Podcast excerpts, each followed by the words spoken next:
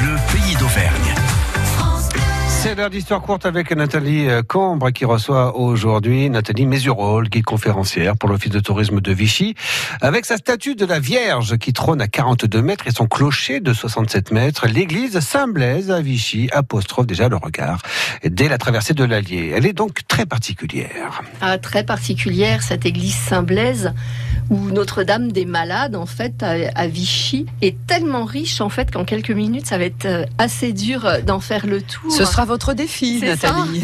Une église art déco, en fait, des années 30 essentiellement, mais qui a la particularité d'intégrer, en fait, cette ancienne chapelle du château ducal de Vichy, beaucoup plus ancien celui-ci. Son aspect extérieur, en fait, euh, peut paraître très sombre et très austère aux visiteurs quand ils s'en approchent et il contraste tellement en fait avec euh, la richesse des couleurs intérieures que la plupart des visiteurs en ont un petit peu le souffle coupé mhm. quand ils entrent. Donc son achèvement va prendre trois décennies puisque la première pierre est posée en 1925 et que son clocher sera érigé seulement en 1956. Donc on va confier cette mission à deux architectes vichysois, Jean Liogier et Antoine Chanet, qui vont relever en fait les nombreux défis de cette construction. En effet, il y a un cahier des charges qui est assez compliqué puisqu'on leur demande d'être de, placés dans la vieille ville, mmh. sur des terrains qui sont instables. Mmh et surtout d'intégrer cette ancienne chapelle à l'église.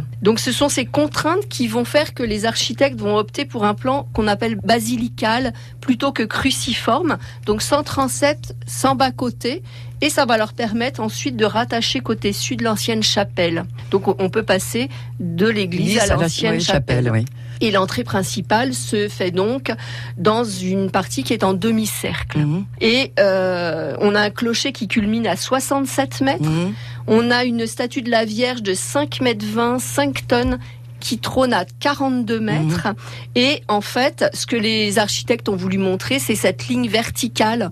En fait, une ligne verticale pour montrer l'élévation de l'esprit. Eh oui. Dans cet intérieur, en fait, on retrouve cette ligne verticale et on a aussi une ligne horizontale où, en fait, c'est toute une lecture de la Bible qu'on peut faire à l'horizontale euh, à l'intérieur de cette église. Donc toute cette euh, décoration intérieure, et où le bleu domine en fait, on la doit au frère Moméjean, oui, oui. qui est une euh, c'est une dynastie de peintres verriers en fait, mmh.